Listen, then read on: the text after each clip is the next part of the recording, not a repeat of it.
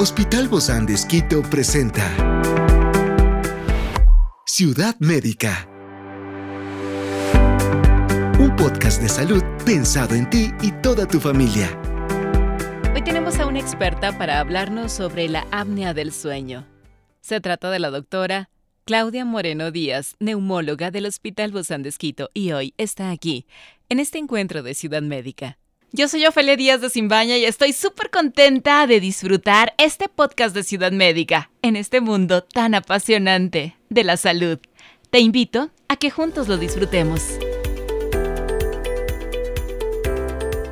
El apnea del sueño es el trastorno común del sueño donde la respiración de una persona se interrumpe durante la noche. Esto significa que durante el sueño la persona puede dejar de respirar por momentos, lo cual puede suceder muchas veces a lo largo de la noche.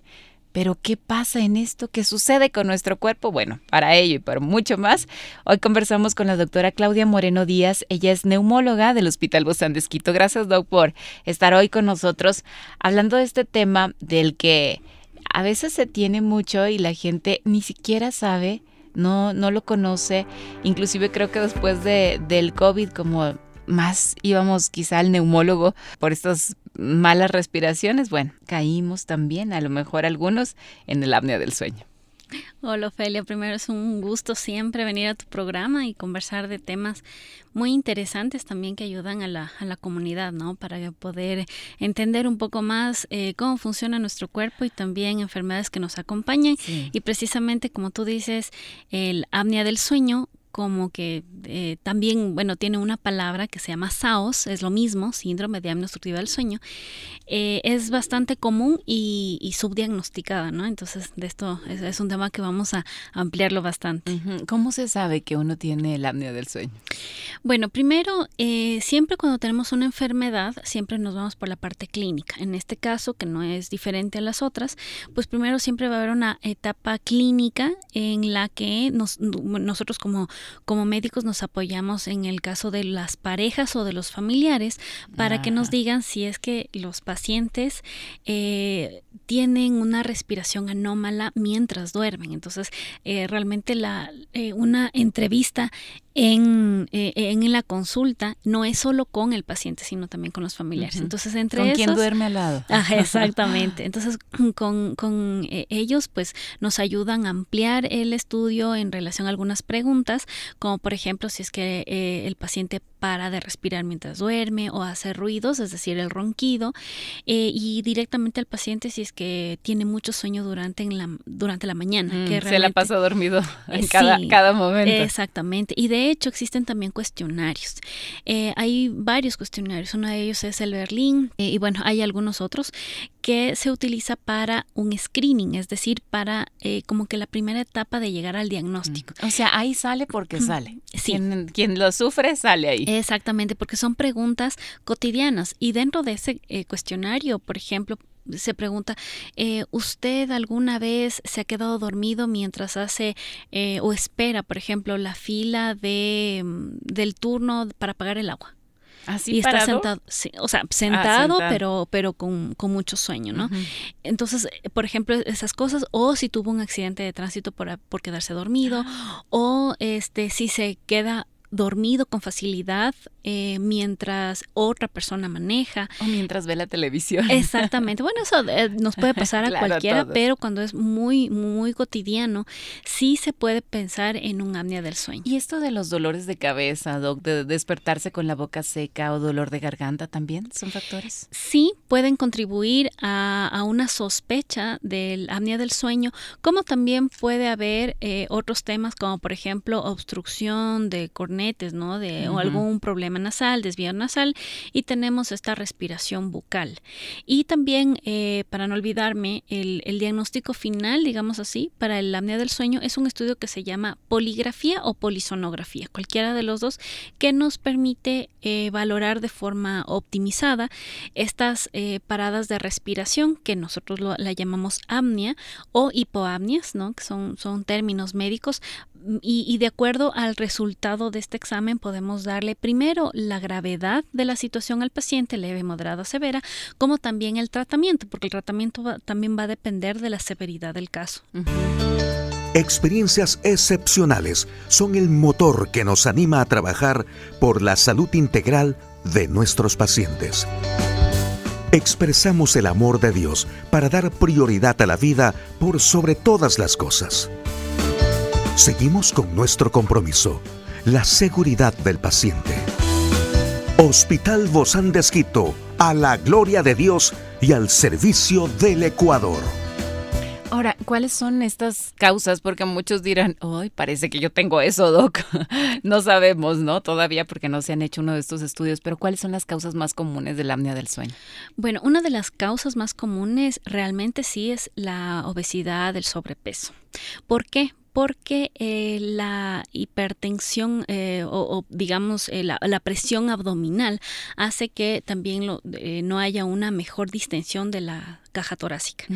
Primero. Segundo, también porque la obesidad va a provocar un aumento de todo lo que es grasa a nivel del cuello.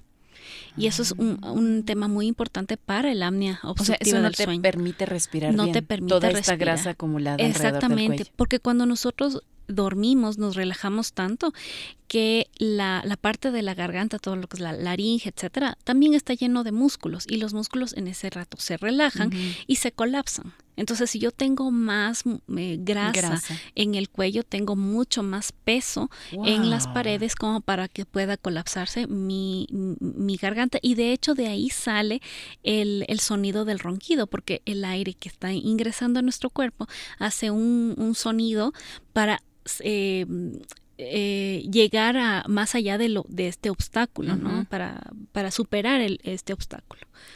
O sea, no solamente entonces es la grasa abdominal, sino también es la grasa que está distribuida en todo el cuerpo y la del cuello también. Exactamente, la obesidad. Si, vemos un paciente con obesidad, peor aún una obesidad mórbida, vamos a ver que eh, la circunferencia del cuello habla mucho del paciente.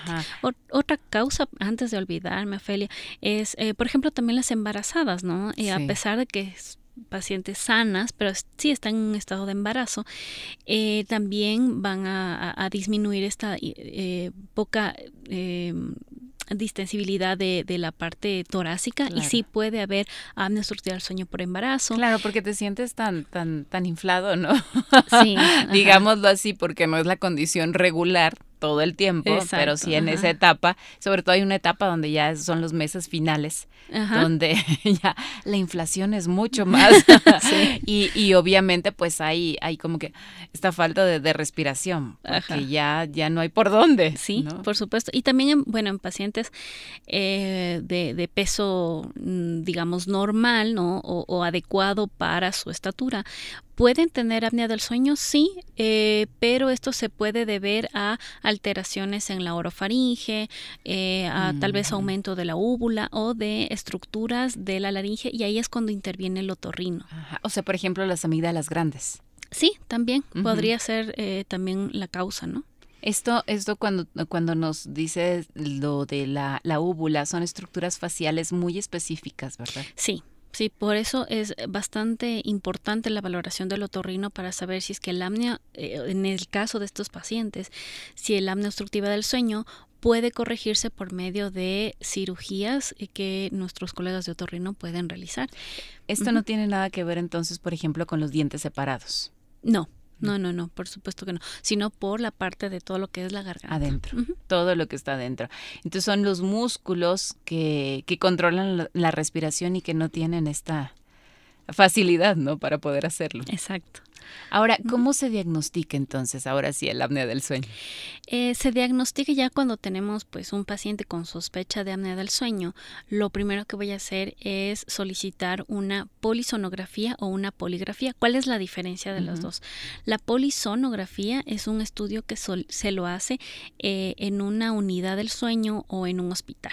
Que se llaman regularmente clínica del sueño. Exactamente, o clínica del sueño, porque el paciente tiene que dormir en la institución porque es necesario colocarle unos electrodos en la cabeza para saber cómo están sus ondas cerebrales mientras duerme, junto con una banda en el abdomen para ver cómo está su respiración. Esto es en la noche, ¿verdad? No es que se hace en, el día. No, porque por, e, ende, eh, como estamos hablando, el, nombre de la enfermedad es apnea del sueño, entonces el paciente tiene que dormir y tiene que dormir en la noche, regularmente a la hora que él duerme, en Pero un está monitoreado.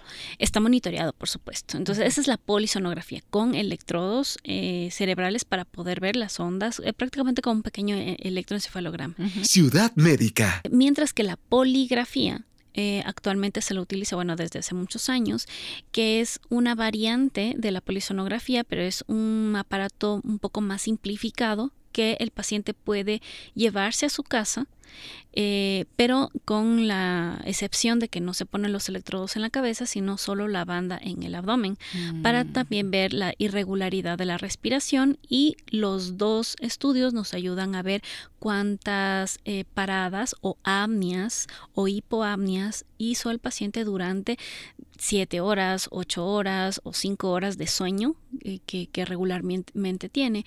y ahí es cuando se llega al diagnóstico. Pero también tenemos aparte de un diagnóstico, también la severidad. Estos estudios nos ayudan para también, de acuerdo a la severidad, poder tomar el mejor tratamiento. Entonces, si yo tengo un paciente, por ejemplo, con una eh, un apnea del sueño leve, si estoy diciendo que eh, la causa es por obesidad, pues yo tengo que orientarle a mi paciente a bajar de peso y el hecho de que baje de peso, él va a mejorar el apnea del sueño. Ciudad médica. Eh, solo bajando 10 kilos también se baja eh, la severidad del estudio de la apnea del sueño también baja. O sea, puede continuar con apnea, pero a lo mejor no tantos episodios, ¿verdad? Exactamente. Donde le falte la respiración. exacto. Eh, cuando es una eh, apnea del sueño moderada, también interviene, porque a la final es un, un tratamiento multidisciplinar, interviene otorrino y, aunque no lo creas, también odontología, porque los odontólogos eh, realizan este tipo de, prótesis para evitar eh, e, este tipo de, respiraciones mm, anómalas. Entonces existe el odontólogo especialista en sueño. ¿Ah, sí? Sí, sí, sí. Y nosotros tenemos que, encontrar. aquí en Ecuador tenemos colegas de, odontología que nos colaboran en eso, ¿no?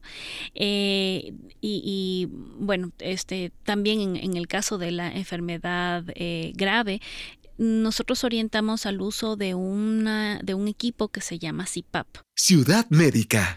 El CIPAP es una máquina muy parecida a una maquinita de oxígeno, pero no solo da flujo de oxígeno, sino lo que hace es dar presión para eh, precisamente pues abrir este colapso que yo les decía. o sea, para que no se quede ya atorado, sino que fluya. Exactamente, para que pueda la garganta quedar permanentemente abierta mientras el paciente está durmiendo. Es algo así como una mascarilla de oxígeno. Es un, sí, sí, sí, sí, es muy parecido a una mascarilla, pero un poco más em, anatómica, podríamos decir. Pero si no se usa, uno vuelve a lo mismo. Sí, si es que el paciente sigue con sus hábitos, ¿no? No baja de peso, sigue en obesidad, eh, no hay ningún tratamiento, pues obviamente va a regresar a lo mismo. Y, em, y de hecho, el tener apnea del sueño, pues que también lo que, que, lo quiero topar un poco más adelante es acerca del riesgo, porque hay riesgo incluso cardiovascular, ¿no? ¿Qué le parece, mi querida Doc, si podemos hablar de esto en una próxima entrevista acerca de los riesgos del apnea del sueño? Porque hemos hablado un poquito de los tratamientos de este CEPAP que se puede utilizar, así como cirugías, ¿verdad? Para remover o para reducir inclusive el tejido obstructivo. Vamos a seguir hablando de esto en la próxima entrevista. Muchas gracias, Doc. Estamos con la doctora Claudia Moreno Díaz, neumóloga del Hospital Pozán de Esquito. Ya volvemos.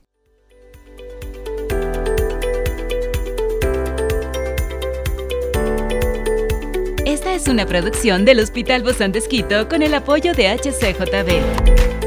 Encuentra este podcast de salud en las redes sociales como Spotify, SoundCloud y todas las plataformas digitales. Gracias por acompañarnos en este capítulo de Ciudad Médica, un espacio para tu salud. Hasta la próxima.